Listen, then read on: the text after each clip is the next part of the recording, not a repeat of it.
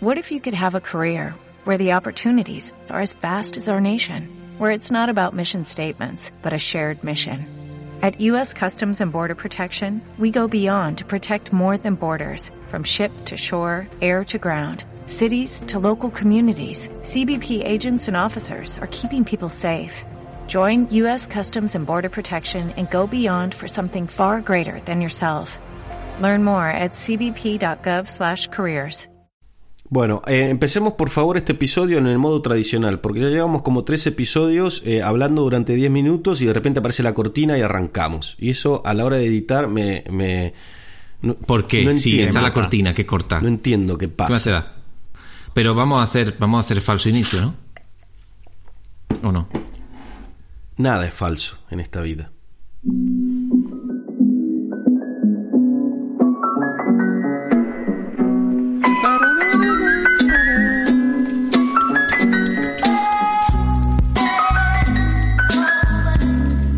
Música a mí me hace pensar en que la gente nos empieza a seguir, nos empieza a comentar, nos empieza a mandar sus mails, a comentarnos cómo se sienten al escucharnos. Pero todavía hay gente que no lo hace, así que a eso le vamos a recordar nuestras vías de contacto. Como siempre pueden ver el maravilloso feed de Instagram que a punto de ser destruido. A punto de ser destruido por nuestras manos artísticas de José. Estamos en Instagram, somos hipop.otamos. También nos puedes encontrar en nuestra página web que es hipopotamos.org y desde ahí puedes llegar a nuestra fantástica nueva y recién estrenada tienda de camisetas. Fantásticas, de un tacto sedoso espectacular. Suave el tacto. A ver, eh, tanto el feed de Instagram como la web son la leche, pero yo soy el clásico que se sigue quedando con el mail, que es hola.hipopotamos.org. Escribirnos. Carajo. Perfecto. Y si tenéis cualquier duda sobre tallas, preguntadle a Antonio. Escribidle a Antonio, antonio arroba Punto modista. bueno, ahora sí, ahora sí que sí, estamos listos para empezar el episodio. Comienza Hipopótamos. Unos animales sin etiquetar.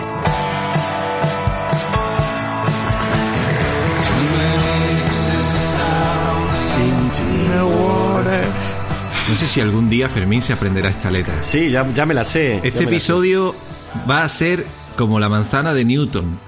Bueno, va a ser también como la onda en la, en la charca, en la ciénaga. Pero en vez de centrarnos en las ondas, nos vamos a centrar en la piedra que las provoca. ¿Qué tal, Fermín? Bien, hoy nos vamos al epicentro de, eh, de, la cuestión. De la cuestión, de lo que provoca ondas expansivas, ¿no? Efectivamente, qué, qué programa, qué, qué, qué, premisa más sofisticada para, para algo tan simple y mundano que vamos a hacer. O podemos también decir la palabra que tanto te gusta, que es bisagra. Efectivamente. Hoy es un episodio bisagra en la vida de los hipopótamos. Como todos los episodios. Siempre pegamos un volantazo brutal. Sí. Hay una película que dice cuántas palabras para el mismo desconcierto. ¿Has visto? Se ha puesto sofisticado también. Bienvenido Fermín. Eh, tenemos también por aquí a Antonio. ¿Qué tal?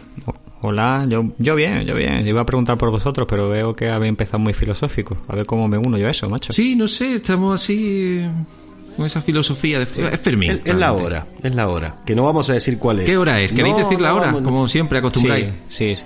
Sí, no, que, Son las 3 de la mañana, 45 minutos.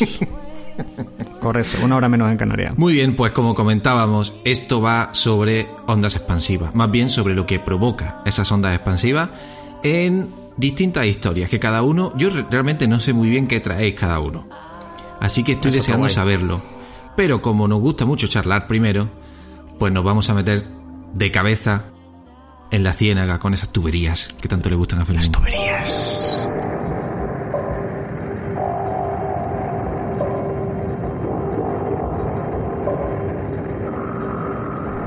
Cada vez son más largas las tuberías, ¿qué pasa? Tiene más recorrido. No, Le pone eco. En hipopótamos, la ciénaga. Te voy a cambiar esta cortina un día. Como cambiamos todas, menos la de Antonio. Pero esta te la voy a cambiar. Es curioso, ¿por qué nunca cambié la mía? Porque eso es un clásico. Porque eres el clásico. Claro. A unísono. lo dice, lo dice el mismo. O sea, Claro. totalmente. En el decálogo lo pone, ¿no? Bueno, yo os decía al principio, fuera de micro o dentro de micro, dependiendo de si Fermín quiere dejar esto o no, eh, que traigo demasiadas cosas, tío. Traigo demasiado contenido. Entonces, lo malo de traer tanto contenido es que no voy a poder profundizar re- realmente mucho en ninguno. Magnífico. Por eso, mm, es que realmente no sé por dónde empezar. No sé por dónde empezar. Quizá, quizá, eh, me- lo que sí me gustaría es que alguno de vosotros explicara un poquito eh, el concepto en sí, por si alguien todavía no lo ha entendido. O sea, trasladado a la vida real. Yo, yo lo tenía clarísimo hasta que te empezaste a explicarlo y ya, y ya, y ya, me- ya no lo sé. Se te perdió. Ya se me perdió. Claro. Pero entiendo. ¿Por qué entendiste? Venga, Yo venga. lo que he entendido es, eh, ese, eh, nos vamos a centrar en esos acontecimientos, en esos personajes, en esas historias que transcurren del modo en el que tienen que transcurrir y que llegado un momento algo pasa y, y eso ya, ya, ya no es lo que era. Y eso ya no es lo que era. Y eso, Eso eso pega un giro, pega un cambio. Le- El famoso día bisagra de Gillespie. Bueno, para los más, para los más modernos, es un plot twist, ¿no? Eh, giro de sí, guion. un plot point, sí, sí, sí. Eso es. Exacto, entonces eh, ese punto en el ese punto concreto en la historia en el que todo cambia. Qué bonito. Eso. Sí, y decíamos, bueno, quizá es un concepto algo complejo y tal. No. Creo que de la mayoría de las cosas que hablamos habitualmente hay un plot twist. En, De la mayoría. en- en nuestra vida, nuestra vida es al final no, no deja de ser una, una concatenación de decisiones que a veces son simples bisagras, y de días bisagra. bisagra y de, y de momentos bisagra y, to- y cogemos para un lado o cogemos para otro. ¿Os cuento una anécdota? Claro, estábamos esperando. Adiós, Hemos empezamos. venido aquí a escucharte contar anécdotas. Leía un artículo, eh, hay una revista eh, digital que también está física, que es Jotdown. Sí. ¿Conocéis, no? Ujú. Pues leí un artículo en Jotdown, eh, no recuerdo exactamente el nombre, pero era precisamente preparando para este episodio. Y el, artículo era algo así como ese el, momento en el que todo cambió, o el momento en el que todo cambia, no sé, algo así. Y digo, uh, esto puede estar interesante. Luego realmente eh, es un artículo bastante personal del, del escritor y se centra en un momento eh, muy concreto de su abuela. Me pareció muy interesante. Eh, es un momento en el que estaba acababa de perder a su abuelo y su abuela evidentemente acaba- acababa de perder a la pareja, a su, al gran amor de su vida, ¿no? Y a su acompañante. Y, y estaba limpiando el suelo, fregando el suelo y se quedó al parecer congelada mirando en un punto concreto, en una loseta concreta del suelo, justo donde está un sillón. Eh, el sillón en el que se sentaba siempre eh, su, su marido.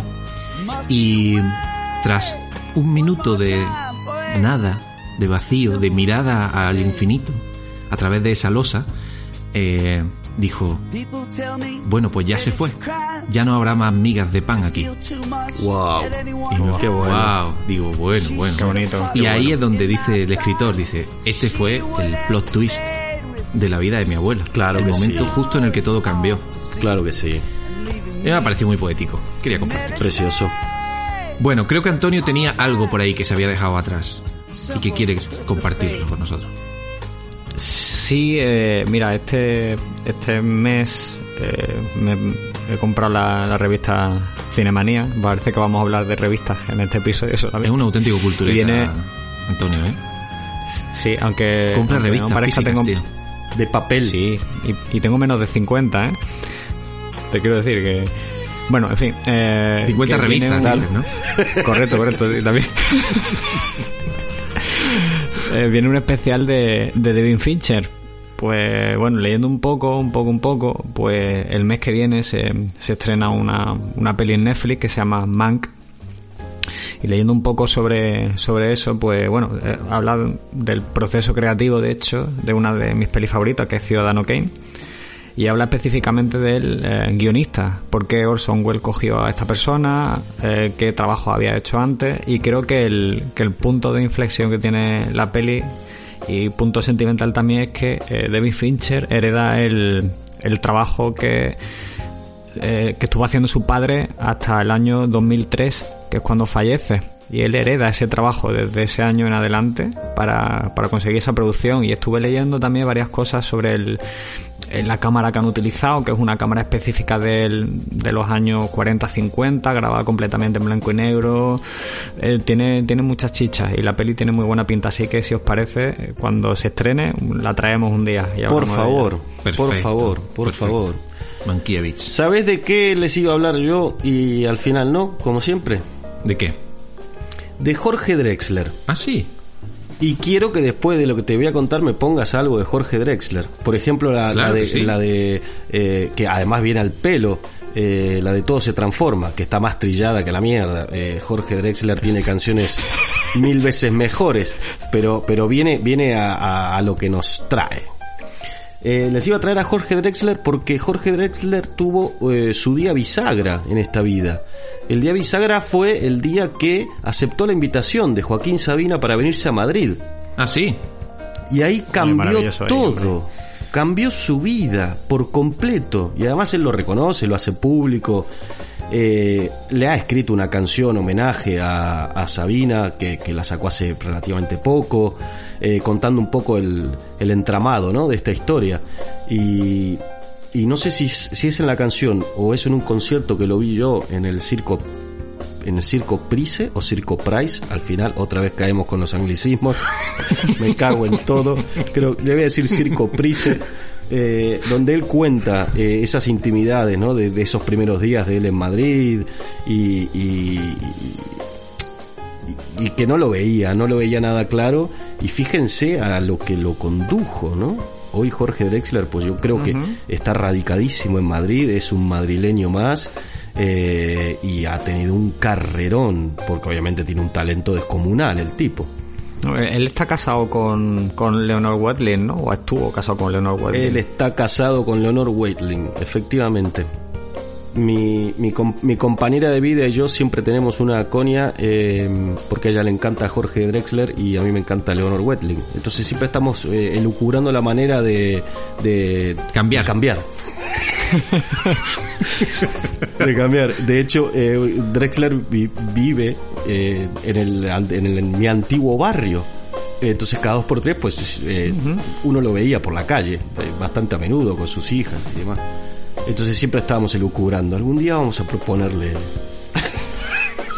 Pero sin que se den cuenta, lo queríamos hacer sin que se dieran cuenta. Ostras, ¿y cómo se hace eso? No sé. Eh, con mucho Oye, cuidado. podría- No lo hemos podido hacer por ser eso. tu día bisagra, ¿eh? Sí, también, también. Bueno, pues entonces, por homenajear al bueno de Jorge Drexler, escuchemos esta canción tan trillada, Todo se transforma.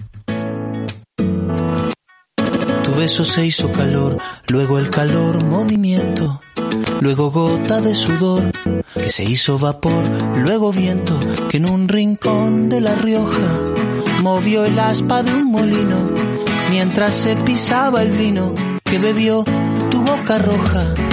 Tu boca roja en la mía, la copa que gira en mi mano y mientras el vino caía, supe que de algún lejano rincón de otra galaxia, el amor que me darías, transformado volvería un día a darte las gracias. Cada uno da lo que recibe, y luego recibe lo que da. ¿Sabes dónde conocí yo a Jorge Drexler? Fíjate que qué cateto. ¿A dónde? Lo conocí, lo conocí cuando, cuando ya ganó un Oscar. Joder. ¿Sabes cuándo ¿Qué ganó un? Oscar? Sí, claro. Por eh, la Sí. peli del Che. Diario de motocicleta. Claro. Al otro lado del río. Bueno, yo lo conocí eh, en un anuncio de. En un anuncio de. De caldo. ¿De caldo? Claro. Sí, de Nor. Ah, claro.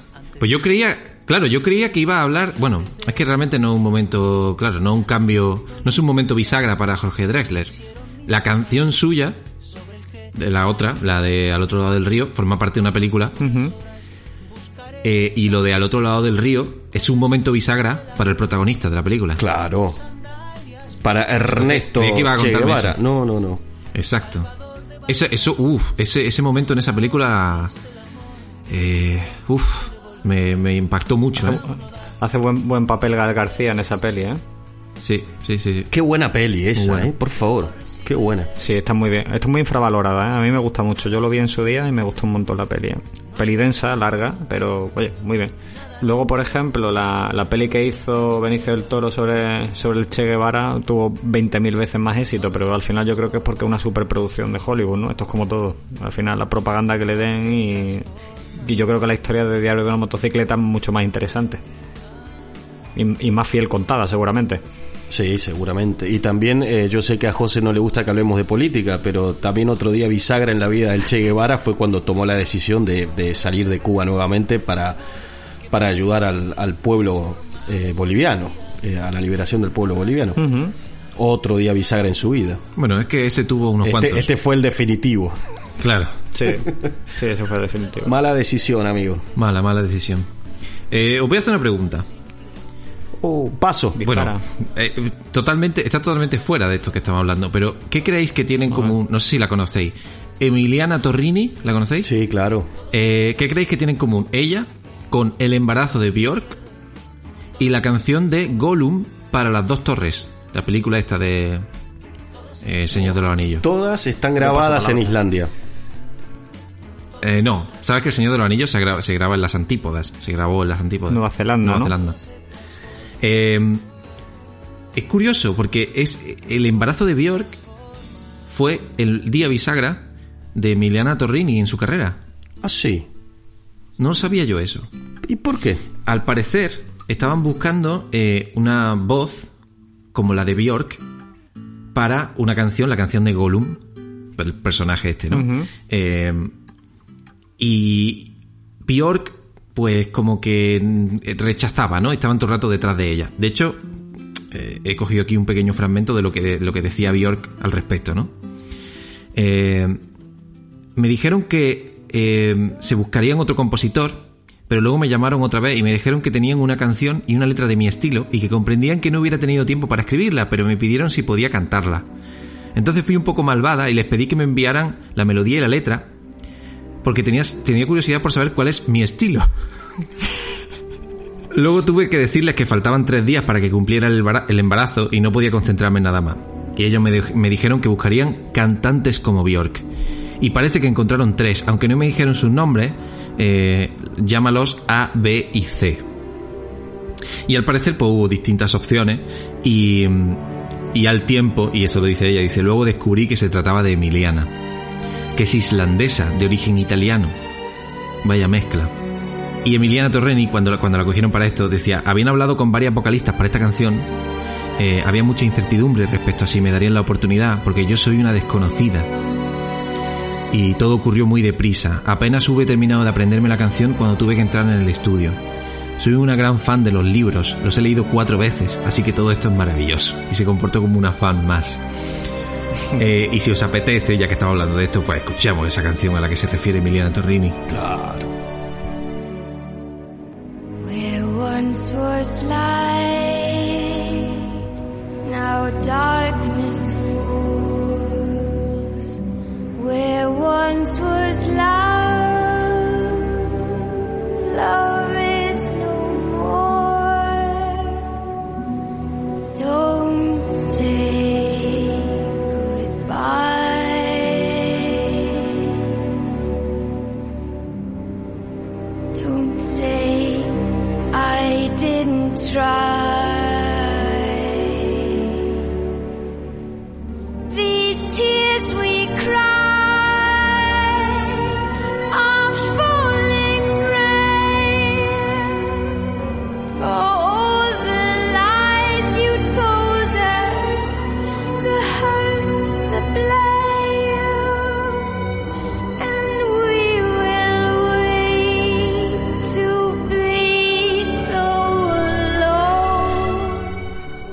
Fermín lo veo buscando contenido. Es que me, me acordé de una anécdota, yo siempre voy a tiempo pasado, es el delay del satélite el que provoca esta, este retardo en mis razonamientos. Eh, me acordé, estábamos hablando de diarios motocicleta, estábamos hablando de Drexler y me acordé que hay una anécdota que al final yo no sé si lo que voy a decir ahora es eh, inventado por mi, valga la redundancia, mi propia inventiva. Pero tengo el recuerdo de que Gustavo Santaolalla necesitaba una canción para diarios de motocicleta y, contactó con Drexler y le dijo, mira, la, la movida va más o menos así. Entonces Drexler eh, cogió un grabador, cogió la guitarra y soltó unos versos y unos acordes y le mandó eso a Santaolalla como quien le manda una idea. Un, oye, mira, voy por aquí, eh, corregime, Santaolalla. Y Santaolalla quedó fascinado.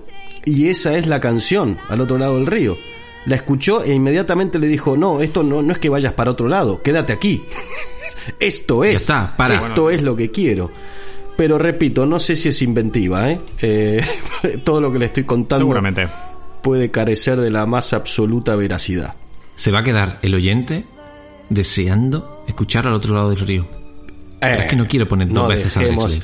No dejemos a los oyentes con esas ganas. Podemos cerrar el episodio con Drexler. Saquemos a Emiliana Torrini en la edición y pongamos a, al otro lado del río. O sea, pe- pero ponme a mí presentándola. Como... Y aquí tienes a Emiliana Torrini, sale... Y sale Drexler. Clavo mi remo en el agua, llevo tu remo en el mío. Creo que he visto una luz al otro lado del río.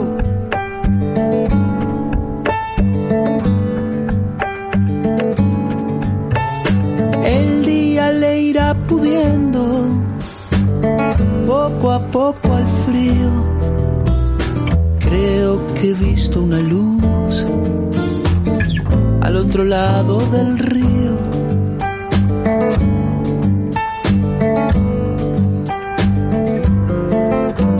Sobre todo creo que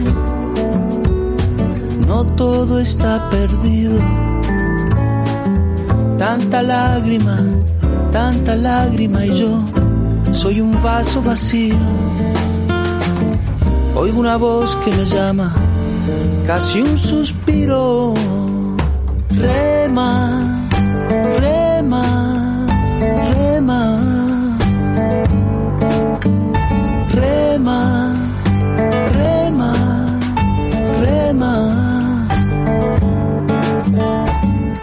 esta orilla del mundo, lo que no es Recuerdo escuchar esto por primera vez.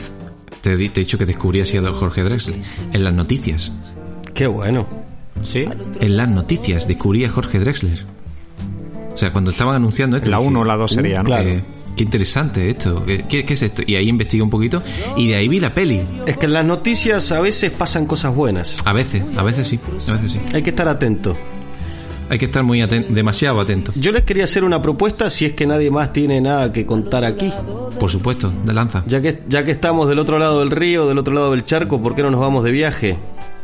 A la Argentina. Pues sí, nos, nos podemos ir perfectamente de viaje.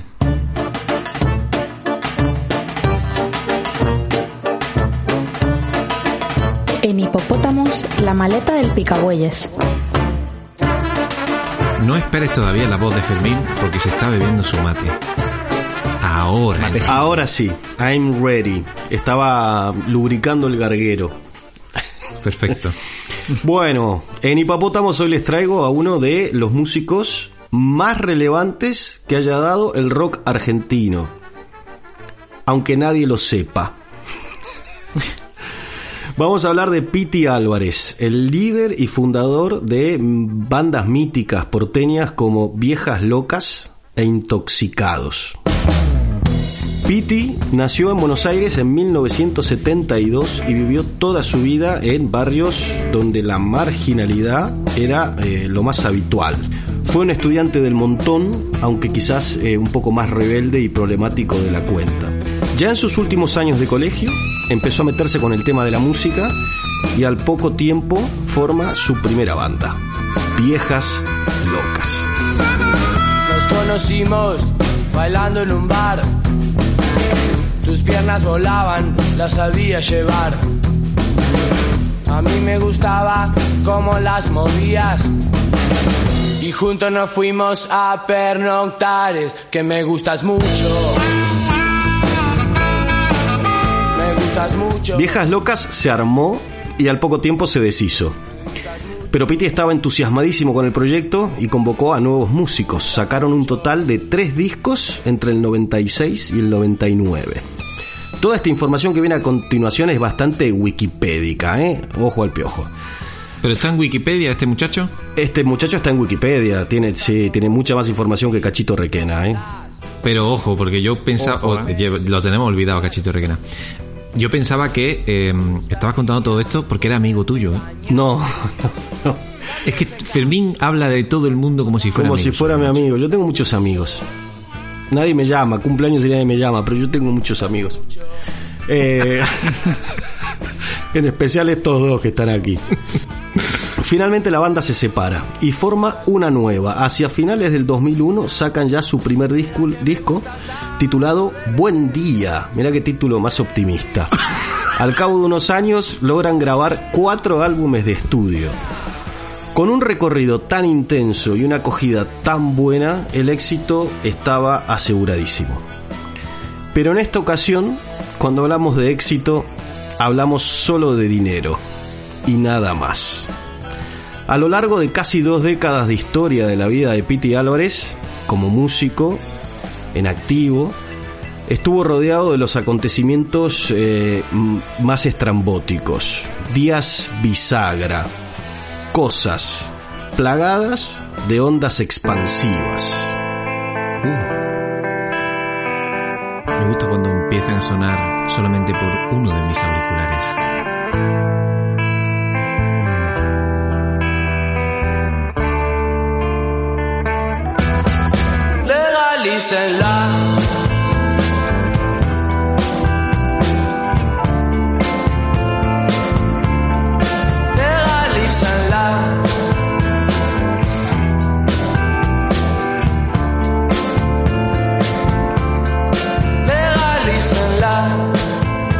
Bueno, al consumo de marihuana desde los 14 años le siguió un hábito compulsivo por drogas eh, mucho más pesadas. Entre la colección de estupefacientes de Piti tenemos cocaína, crack, LSD, éxtasis, pasta base y todo regado con muchísimo alcohol. Madre mía. Uy, uy, uy. ¿Te puedo decir algo? Sí, ¿Sabes que lo que yo traigo es sobre eh, la adicción a la heroína? apa, apa, apa, uh, pues Ma- esto bueno, va- eh, vamos a tener más que poner un Es- parental hecho, advisory. Entonces. para mantener la, la atención del espectador y que se mantenga escuchando el episodio hasta el final, porque lo mío no lo escucha nadie, eh, decirle simplemente que va sobre adicción a la heroína y una historia de amor al mismo tiempo. Uh, Ahí lo dejo. ¿Vas a poner un mormón con sobredosis? No. Correcto. Opa, opa, No. opa. Correcto. Adelante, Fermín, perdón. Sigamos Yo me con Piti. yo me quedaría. En el año 2009, atento a esto, fue ingresado de urgencia en el Hospital Güemes de Buenos Aires, producto de una intoxicación con una droga que ni los médicos pudieron determinar. Esta droga, esta droga le produjo una erección de más de 24 horas. Tuvieron que drenar eh, el, el miembro de Piti para evitar una necrosis muscular. Pese a todo el esfuerzo de los médicos, no pudieron hacer mucho, por lo cual ese miembro de la banda eh, quedó solo para cuestiones eh, mínimamente operativas como es la micción. Uf, madre mía. Poco a poco se convirtió en un visitante ilustre de cuanta clínica psiquiátrica y de rehabilitación nos podamos imaginar. Jamás pudo superar sus adicciones. Incluso el que era entonces alcalde de la ciudad de Buenos Aires, Mauricio Macri, que posteri- posteriormente fue presidente de la nación, fue a visitarlo a su casa y le ofreció toda la ayuda del mundo sin ningún resultado. En el año 2006 fue acusado de robar un taxi, aunque luego, bueno, se demostró que era toda una especie de confusión. En el año 2010 se le acusó de disparar un tiro en la pierna a un productor. Finalmente también se demostró que había sido, bueno, un producto, un infortunio, un accidente, y consiguió la libertad, aunque no se libró de algunos otros cargos menores como tenencia de armas y demás. En un recital en La Plata se puso a escupir fuego desde el escenario. Fue detenido y posteriormente liberado, acusado de tentativa de estrago. Cuando se creía que la cosa no podía ir a peor, fue arrestado en 2018 acusado por el homicidio de Cristian Díaz, a quien le disparó varias veces en la cara y en el pecho. Actualmente Pitti se encuentra detenido en el pabellón psiquiátrico del penal de Ezeiza. Intentando encontrar la bisagra, la onda expansiva que desata este espiral de locura y castigo, me encontré con una enorme curiosidad. Resulta que cuando Pitti termina de estudiar en el colegio, él estudia en un colegio técnico, obtiene el título como de, bachiller técnico y demás, empieza a trabajar en una fábrica como, como encargado de seguridad eh, e higiene de esa fábrica.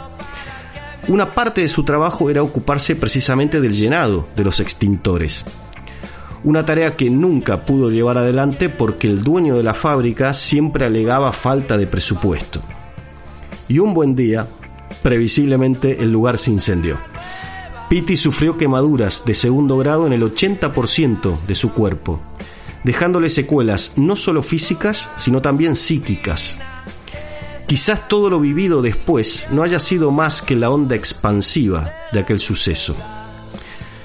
Tiempo más tarde, la casa de su novia también se prende fuego, pero esta vez decide escribir una canción.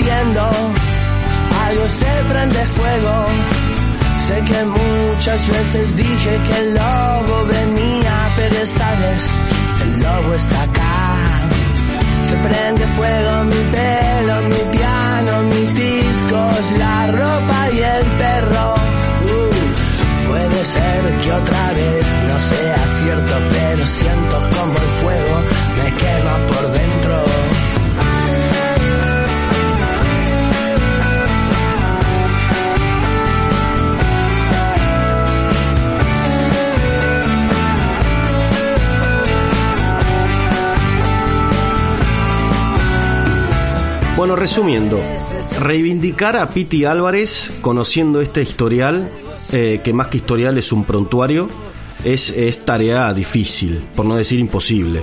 Hay vidas de por medio, vidas cobradas. Honestamente creo que lo que ha fallado con Piti no es él, no es Piti, es el sistema. Fue el sistema escolar el que estuvo ausente cuando castigó la rebeldía de un adolescente en vez de averiguar qué pasaba y trabajar para intentar contenerlo y darle alas, otro tipo de alas. Fue el sistema judicial el que no supo reconducir tantos llamados de atención. Es el Estado el que a veces no sabe cómo, no llega, no puede, no alcanza, no sirve. Mientras tanto, desde la oscuridad de su celda, Piti intenta evadir el infierno, buscando la salvación en la destrucción de su mente, esperando ver salir el sol otra vez. En algún momento en el tiempo y por algún lugar del espacio, bajo la luz divina del Dios Todopoderoso Sol, existió un planeta llamado Tierra. De todas las especies y formas de vida que lo habitaban, una sobresalió entre todas las demás.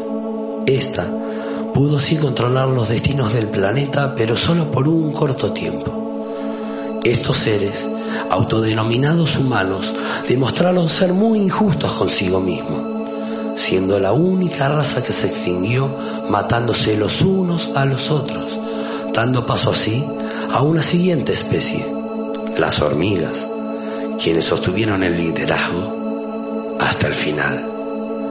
Algunos humanos en contra de las reglas humanas encontraron una puerta de escape a través de sus mentes, logrando de esta manera conectarse con el cosmos, evadiéndose de aquel infierno, salvándose de la destrucción. Cuentan que estos seres aún habitan en algún lugar del espacio infinito. A estas criaturas se las conoce con el nombre de intoxicados.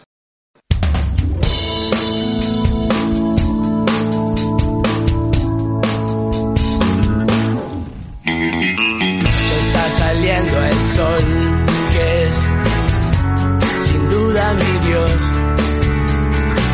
Pero no estoy apto para aprender hoy de su sabiduría, porque la luna apareció y me invitó a estar con ella en la que vuelvas. Ya está saliendo el sol, duda mi Dios.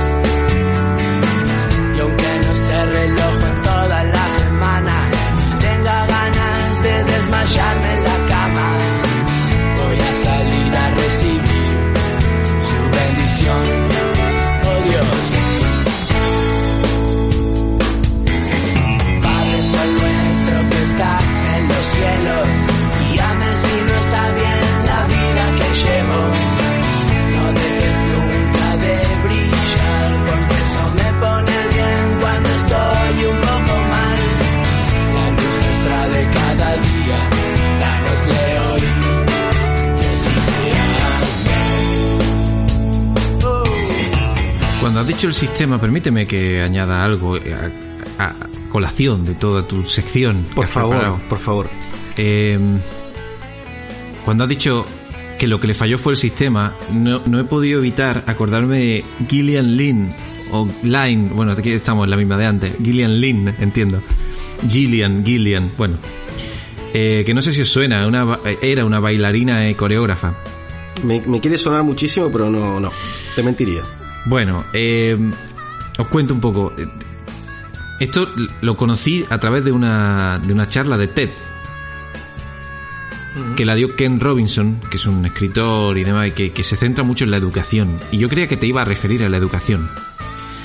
Eh, y, pero me llama mucho la atención, me me parece algo que también está bastante conectado. He abierto la puerta. Eh, sí, lo que le pasó a Gillian Lynn fue que eh, en su clase de pequeña, de niña, no podía estarse quieta.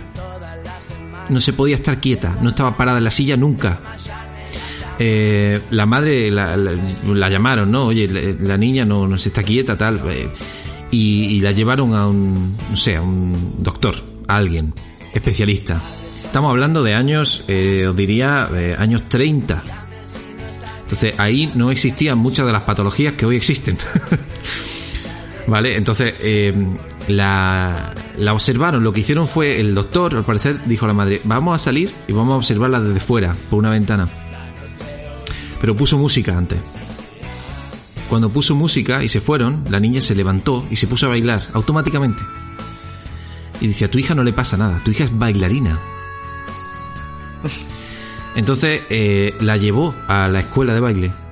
Y, y Gillian Lynn lo que comentaba después, años después, es que eh, gracias a ese momento bisagra, a ese, a ese día bisagra en el que en lugar de diagnosticarla con que tuviera yo Hiperactividad, sí, hiperactividad o cualquier cosa, eh, la llevaron a la escuela de baile, que era lo que ella necesitaba, ese día cambió su vida para siempre, porque fue una escuela en la que se encontró con un montón de gente que era como ella. Qué bueno. Qué Y bueno. es emocionante conocer esto.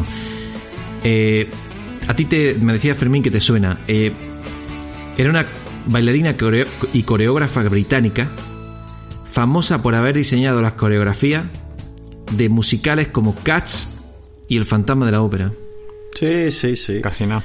Murió en 2018 multimillonaria. Sí, me acordé cuando dijiste lo de TED, eh, a mí me pusieron, a mí me pusieron ese vídeo en un trabajo que tuve una vez y me querían motivar para ser mejor empleado, me lo pusieron. ¿Ah, sí? Ah, yo no lo vi por eso, ¿eh? No lo vi por Eh, eso. Sí, sí. Salimos todos bailando. y cerró la empresa. Pero es bonita historia, es una bonita historia. Pues después de todo esto, creo que Antonio nos va a traer su historia. ¿Estás preparado, Antonio? Ah, Bueno, vamos a intentarlo, a ver qué sale.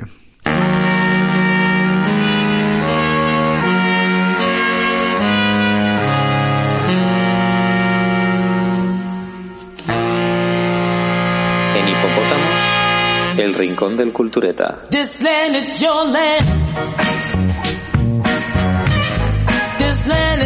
Qué buen feeling tiene esta cortina siempre. Qué feeling tiene más bueno, macho. Bueno, eh, pues hoy os voy a hablar de un actor y director muy conocido, de hecho de los más conocidos de la historia del cine, y que tiene su punto más álgido en una película que tuvo pues bastante controversia por lo que cuenta y sobre todo por cómo lo cuenta. Pero ¿qué os parece si antes de daros más datos ponemos un trocito muy concreto de la peli para poneros en situación? Lo siento, pero yo no quiero ser emperador. Ese no es mi oficio. No quiero gobernar ni conquistar a nadie, sino ayudar a todos si fuera posible, judíos y gentiles, blancos o negros. Tenemos que ayudarnos unos a otros. Los seres humanos somos así. Queremos hacer felices a los demás, no hacerlos desgraciados. No queremos odiar ni despreciar a nadie. En este mundo hay sitio para todos. La buena tierra Pues bueno, creo que sabéis que peli es solamente escuchando ese trocito, ¿verdad? Este discurso se ha convertido Como diría ya- Fermín, ya sé Sí, de quién sé. estás hablando. Pues decía que este discurso se ha convertido casi ya en un llamamiento universal, ¿no? A la altura de un Martin Luther King o Gandhi. Pero Bueno, Chaplin- he, he dicho que yo sé de quién estás hablando, pero a lo mejor Ah, el que nos escucha Pero no la lo gente sabe. no lo sabe. Joder, macho, bueno, venga, dilo tú, José, ala, no te voy a quitar ese egotico. No, no, no, dilo tú. Estamos hablando del gran dictador de Charles Chaplin. Charles Chaplin, sí señor. Pues decíamos que eso, ¿no? Que ese discurso pues podía estar perfectamente a la altura de un discurso de Martin Luther King o de Gandhi, pero decíamos que Chaplin era solo un humilde cineasta. Pero ¿qué pasa si os digo que ese discurso no era el final real de la película y que se rodó casi por casualidad? Ese es el momento bisagra de esta historia, pero lo vamos a contar un poquito más tarde. Comentar que fue una de las pocas, pues casi, por no decir de las únicas películas de no propaganda nazi que se rodaron a la vez del, ascenso de Hitler en tiempo real. Su estreno prácticamente coincide en el tiempo con la invasión a Polonia y el inicio de la Segunda Guerra Mundial. Pero además hay dos coincidencias entre Chaplin y entre Hitler. Eh, la primera es que solo nacen con cuatro días de diferencia entre unos y otros en el año 1889 y que además les unía un físico bastante parecido. De hecho, hay rumores de los historiadores y en varios libros que, que dicen que Hitler decide recortarse el bigote como, como aquel hombre del bombín porque quería despertar entre la audiencia política las simpatías que Chaplin levantaba en el público en general. O sea que hasta ese punto llegaba la ambición de, de Hitler ¿En y la obsesión de Hitler. Sí, eso Siempre pensé que era al revés el tema. No, no. Pues según dicen es así. Sí. Y bueno, ¿cómo surge esa idea de hacer una película tan tabú por aquel momento? Pues Chaplin ve un documental en el, en el año 1935 que se llama El triunfo de la voluntad. Y ve, pues, eh, evidentemente es un documental de propaganda donde ve a Hitler en, en pleno apogeo de, de excesivos gestos, gritos y vaivenes súper exagerados. Y él dice, "Fu, caldo de cultivo perfecto para la sátira. Y en eso se enfoca directamente. Eh, solo comentar un punto más de la peli y es que ningún estudio ni americano ni europeo pues se lo financió y lo tuvo que hacer de su propio bolsillo. Creo que no hace falta explicar el por qué no se lo financiaron. Pues eh, el punto más interesante fue el que os contaba esa pincelada al principio, ¿no? Y es el propio final de la peli. ¿Por qué hay ese momento bisagra esa onda expansiva? ¿Cuál iba a ser ese final y por qué se cambió? Pues a la primera pregunta de cuál iba a ser, os respondo que lo que tenía pensado Chaplin en aquel momento era simplemente subir al estrado donde da ese discurso y decir una, una frase muy minúscula que era no vamos a la guerra. Pero el régimen de Hitler por aquel entonces era cada vez más, más crudo, era más cruel. Y él sentía que le había dado quizá un tono demasiado humorístico a la película que había rodado. Así que sin avisar a nadie y con cientos de extras esperándolo para grabar, antes de dar esas palabras de acción, se, encierra en su caravana y escribe de forma visceral un discurso sin parar, con lápiz y papel, ya no como actor, sino como Charles Chaplin persona. Y quizá aquí coincidiremos todos en que es uno de los discursos más bellos sobre la democracia y la libertad que se han, que se han rodado jamás, ¿no? Después de investigar un poquito sobre esto, y ya como último dato, lo encontré muy interesante y quería comentarlo, y es que cuando las tropas americanas entran en Berlín, hay un guionista que se llama Bud Schulberg, que recibe el encargo de inventariar fotografías y grabaciones que puedan servir como pruebas para los, los juicios de Nuremberg a posterior, ¿no? Y en la búsqueda de ese material se encuentra una relación de, pe- de película que Hitler y su familia ven en su residencia particular. Y ya que no adivináis qué película vio hasta dos veces en su residencia. ¿Qué película? Pues El Gran Dictador. Uh, uh, Imagínate eso, ¿no? Hitler viendo el gran dictador. tremendo. Sí, hay una frase por ahí de Chaplin que le preguntaron a raíz de esto. Oye, ¿qué opinas? Y dijo, hubiera pagado por ver la cara que puso Hitler al ver mi interpretación. Y si os parece, para no acabar ahí tan, tan abajito, eh, hay un... eh, os he pasado un, tema que es una oda a la libertad, que es el Free Bird de Liner Screener, así que lo ponemos.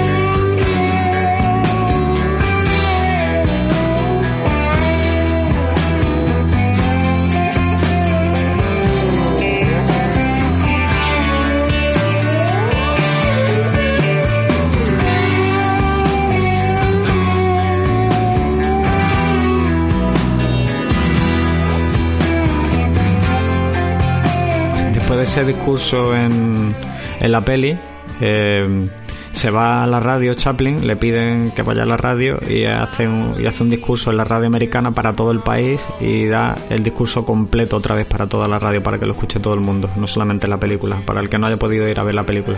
O sea que al final es un movimiento también, ¿no? Ese, ese discurso y creo que es súper bonito. Que estamos muy íntimos últimamente, estamos muy profundos. Nos hacemos puretas, tío. ¿Os apetece, ya que estamos profundos, os apetece ir a un club de jazz? Oh, claro que sí.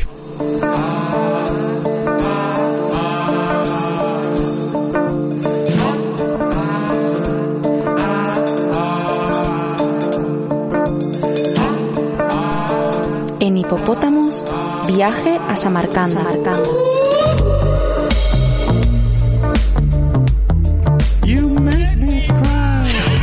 Nos vas a hacer llorar. No, para nada os voy a hacer One llorar. Eh, os decía, vamos a un club de jazz, pero esto, y esto también un poco homenaje a Antonio. Sé que hay una parte de Antonio que es un poco como el protagonista de Midnight in Paris, la película esta de, de Woody Allen, por esa parte nostálgica que le gusta, que, que par- parece que lo más antiguo es mejor por ser antiguo. Sí. Y para empezar esta historia, yo me he hecho una pregunta, que es de, de dónde saca la inspiración un artista que se rodea de genios, de los cuales podría obtener perfectamente su inspiración, pero que no quiere acabar como ellos, porque detesta sus adicciones, su ritmo de vida, su forma de no centrarse en lo importante, que para él, en ese momento de su vida, era la música. Todo esto, toda esta historia forma parte de algo que nunca hemos traído a Hipopótamos, que es una novela gráfica. Es la primera vez en Hipopótamos en la que hablaremos de una novela gráfica. Había una pequeña broma que hay que entenderla leída, porque si la escuchas quizá no la entiendas igual, que decía, trompetistas hay miles, pero Miles hay solo uno.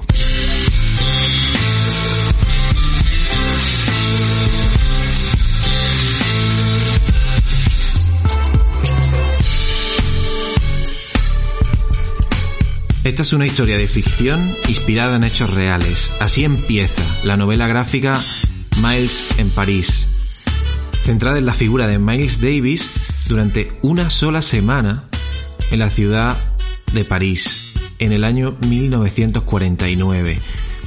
Lo que se nos presenta aquí es todo un momento bisagra en la vida de Miles Davis, pero sobre todo, y lo más importante, en la historia de la música.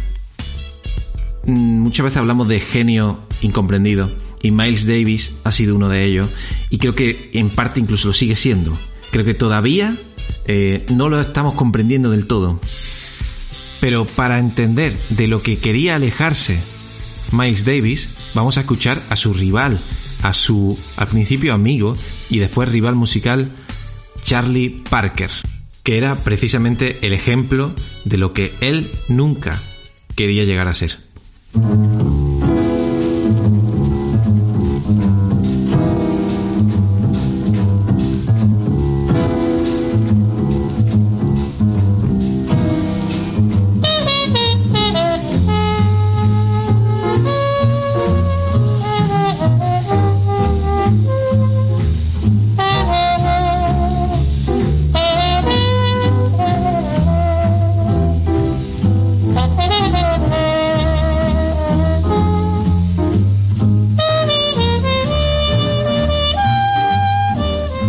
Se quería alejar de Charlie Parker porque estaba completamente enganchado a la heroína, con lo cual se convertía en un absoluto desastre y estaba de alguna manera descentrando la- las aspiraciones eh, artísticas que tenía Miles Davis dentro y que necesitaba sacar de alguna manera.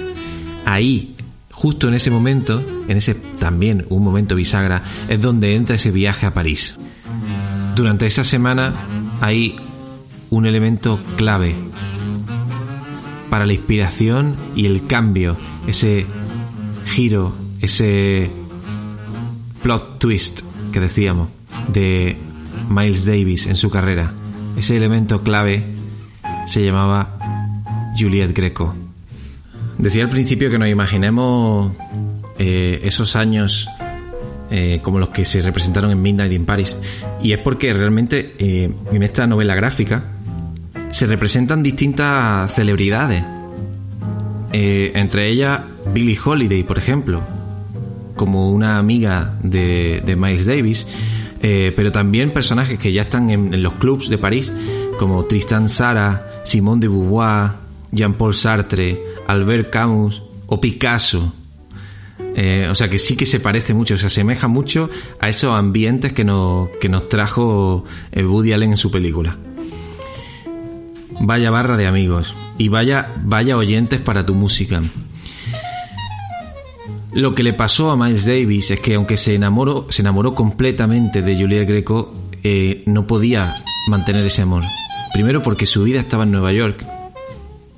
Segundo porque en Nueva York es donde estaba su mujer con sus hijos. Pero afortunadamente el impacto de Juliet Greco en la vida de Miles Davis no, se, no fue solamente para su arte, también para su forma de pensar. Porque estamos hablando de una persona, como se suele decir, chapada a la antigua, eh, que pensaba que pues, la mujer tenía su lugar y el hombre tenía otro lugar. Y Juliet Greco rompió eso eh, que estaba construido en lo más hondo de la mente de Miles Davis y le ayudó, como digo, no solamente en lo artístico. Y hay una cosa que han hecho muy bien los creadores de esta novela gráfica. Hay muchas cosas que han hecho muy bien, pero una de ellas es dejar muy claro que la parte íntima de la relación de los dos realmente nunca la conoceremos, pero sí que podemos intentar adivinarla. Por eso, entre otras cosas, estos creadores han dejado una puerta abierta porque no saben decirnos qué ocurrió después entre ellos. Miles Davis volvió a Nueva York porque decía que no quería perder su sonido. Su sonido era algo que había logrado en París y lo tenía ahí y si se quedaba mucho más tiempo en París lo iba a perder. Necesitaba volar ya a Nueva York, tocar con sus músicos de siempre y trasladarlo al mundo. Pero al mismo tiempo estaba dejando a una persona que se había convertido de repente en una sola semana en su sustento. Entonces, ese viaje de vuelta a Nueva York, ellos se despidieron y ahí quedó todo. Miles Davis entró en una profundísima depresión durante cuatro años y le condujo a algo que era precisamente lo que él no quería. Él consiguió mantener su sonido y se convirtió en la estrella que quería ser y en el músico que quería ser, pero pagó un precio porque también al volver a Nueva York se enganchó a la heroína como Charlie Parker. Eh, esa adicción pues le supuso, como digo, unos cuatro años de depresiones constantes, de, bueno, del final lo que le supone a, un, a una persona tener un- una adicción de este tipo. Y claro, eh, tiempo después sí que se fue recuperando, pero no, no, supimos qué pasó con su relación con, con Julia Greco. En este punto vamos a escuchar Parafernalia de Miles Davis y os voy a contar el epílogo de esta historia.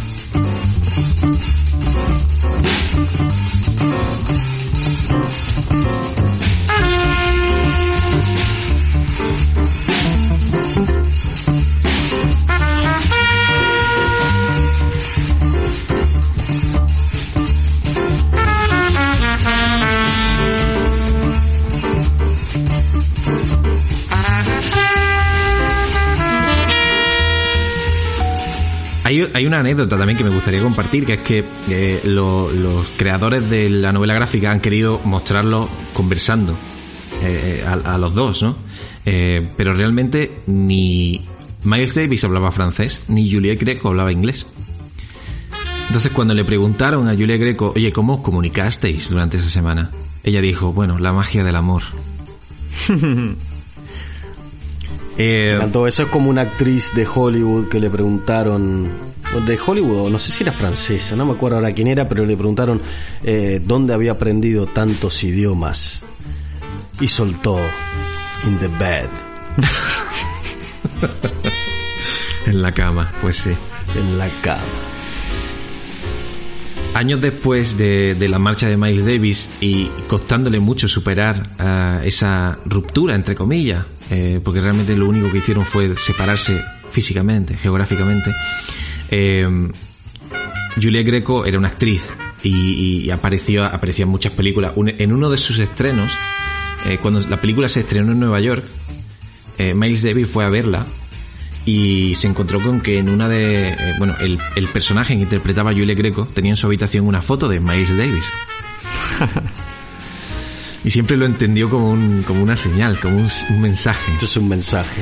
Como ella le dejó ese mensaje en esa película eh, y aquí viene el epílogo de la historia en 2006 Juliette contó eh, qué ocurrió con su historia de amor después de la marcha de Miles Davis de París a Nueva York algo que creíamos que nunca más existió, eh, sí que existió en realidad. Así que nos dejó esa esperanza abierta.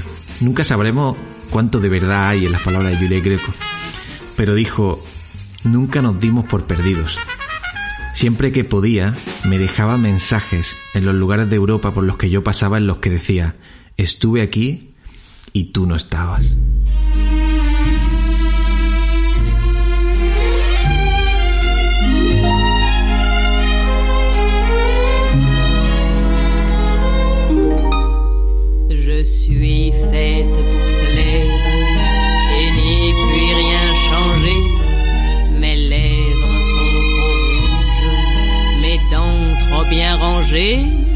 Mon teint beaucoup trop clair, mes cheveux trop foncés.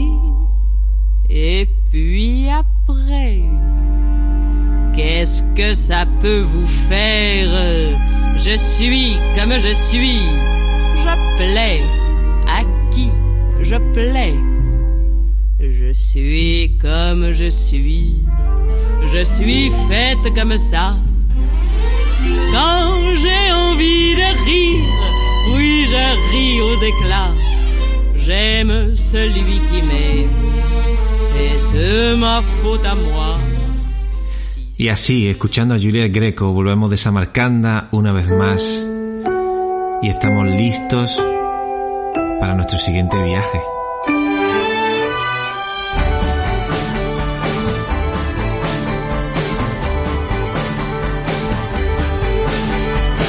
Sufjan Stevens, que es lo que está sonando ahora para despedirnos, ya os hablaré otro día. Ahora mismo lo que vamos a hacer es decir adiós.